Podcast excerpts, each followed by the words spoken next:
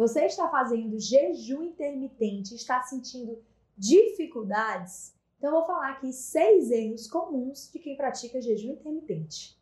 Erro número um: pare de competir. Então, tem muita gente aí fazendo jejum intermitente e competindo para ver quem faz mais horas. Jejum intermitente não é brincadeira, nem muito menos é moda, não é uma dieta. Então, nada de competir. Você deve fazer o jejum intermitente de forma natural e respeitando o seu corpo, tá? Nada de exageros de querer competir com um amigo e segurar quanto de horas a mais você puder para ganhar essa disputa. Então, primeiro erro que eu consigo ver no jejum intermitente são pessoas levando realmente na brincadeira e fazendo competições, tá? Disputa. Então esquece essa história, jejum não é disputa, jejum não é brincadeira e não é competição. O segundo erro é não fazer uma dieta low carb antes de iniciar o jejum intermitente. Você precisa estar em low carb pelo menos há duas semanas para então pensar em fazer jejum intermitente. Se o teu corpo não está adaptado com uma dieta baixa em carboidrato, ou seja, seu corpo não está adaptado a ficar com insulina baixa, possivelmente você ainda está fazendo picos de insulina no seu corpo. Sempre que a insulina sobe, ela desce, quando ela desce, que é o rebote, você tem fome. E aí, fazer jejum intermitente sem estar adaptado a uma dieta low carb é bem complicado e é um erro gravíssimo. Então, se for para fazer jejum intermitente, tem que estar no mínimo 15 dias fazendo uma dieta low carb, verdadeiramente low carb, para que o seu corpo esteja realmente adaptado a esse estilo de alimentação, que não esteja mais fazendo picos de insulina, para que então você consiga segurar pelo menos 14, 16 horas aí de jejum intermitente.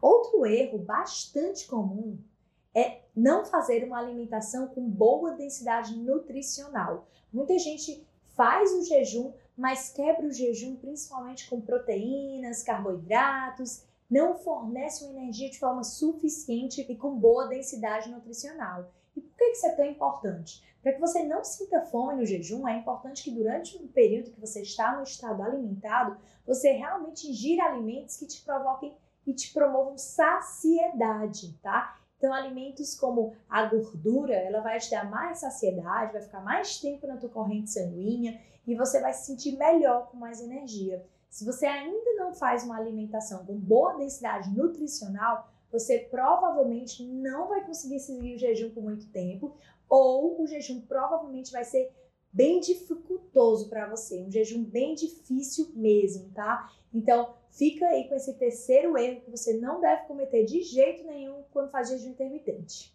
Outro erro que muita gente comete é querer fazer jejum no dia que não dormiu tão bem. Então vamos lá. Se você não dormiu bem, o que, que acontece? Seu corpo aumenta a produção de cortisol. E o cortisol ele aumenta a glicose, o açúcar do sangue. Se você tem açúcar aumentado no sangue, você vai ter mais fome, porque sua insulina vai aumentar.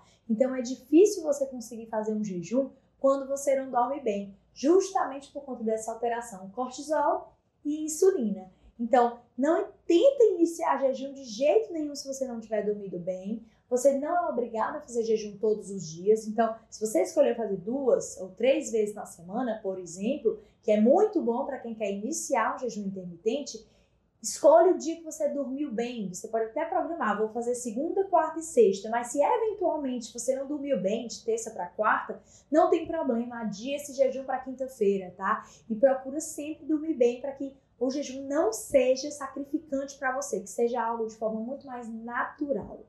O quinto erro é você ficar ocioso. Então, se ocupa durante o jejum. Muita gente vai fazer jejum e fica em casa sem fazer nada. E aí, quando a gente fica em casa sem fazer nada, a gente quer o quê? Abrir a geladeira e comer tudo que tem dentro dela. Então, ocupe-se, vá trabalhar, vai estudar, vai escrever um livro, vai, vai sair de casa. É importante que você esteja ocupado para que você consiga seguir o jejum de uma forma mais fácil. Essa ociosidade atrapalha bastante, porque gera ansiedade. Ansiedade pela hora que vai chegar o almoço para você conseguir comer, ansiedade para chegar ao próximo horário de comer. Então, isso não é interessante. A ociosidade é um erro muito, muito, muito comum que as pessoas às vezes não conseguem seguir jejum.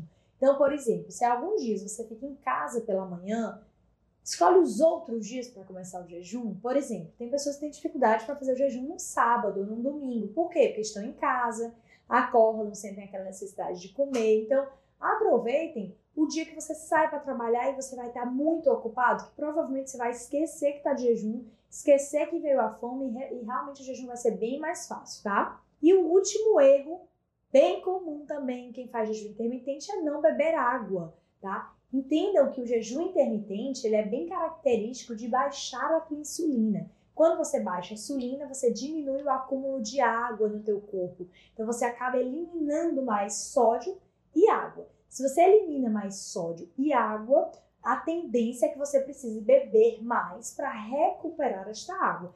E as pessoas não bebem. E o que acontece? Que muitas vezes você acha que está com fome e é sede, que é aquela história de confundir fome com sede, tá? Então, o centro da fome e da sede está lá no hipotálamo, um ao lado do outro, e às vezes você tem sede ou fome e é ou coisa ou outra. Então, precisa saber diferenciar. E para isso você precisa beber bastante água, tá? Bebendo bastante água você ajuda tanto no seu trânsito intestinal, quanto você ajuda nessa diferenciação. E além disso, quando você bebe água, querendo uma sensação de estar ingerindo água, seja uma água, ou um café, ou um chá, que são permitidos no jejum intermitente, você tem uma sensação de que algo entrou no estômago. E aí aquela sensação de vazio também melhora, tá? Então, aproveitem esses seis erros mais comuns do jejum intermitente. Se você está cometendo algum desses, já trata de corrigir, tá? E se você tiver um amigo, parente que esteja fazendo jejum intermitente, envia esse vídeo para eles, para que eles não cometam esses erros, para que consigam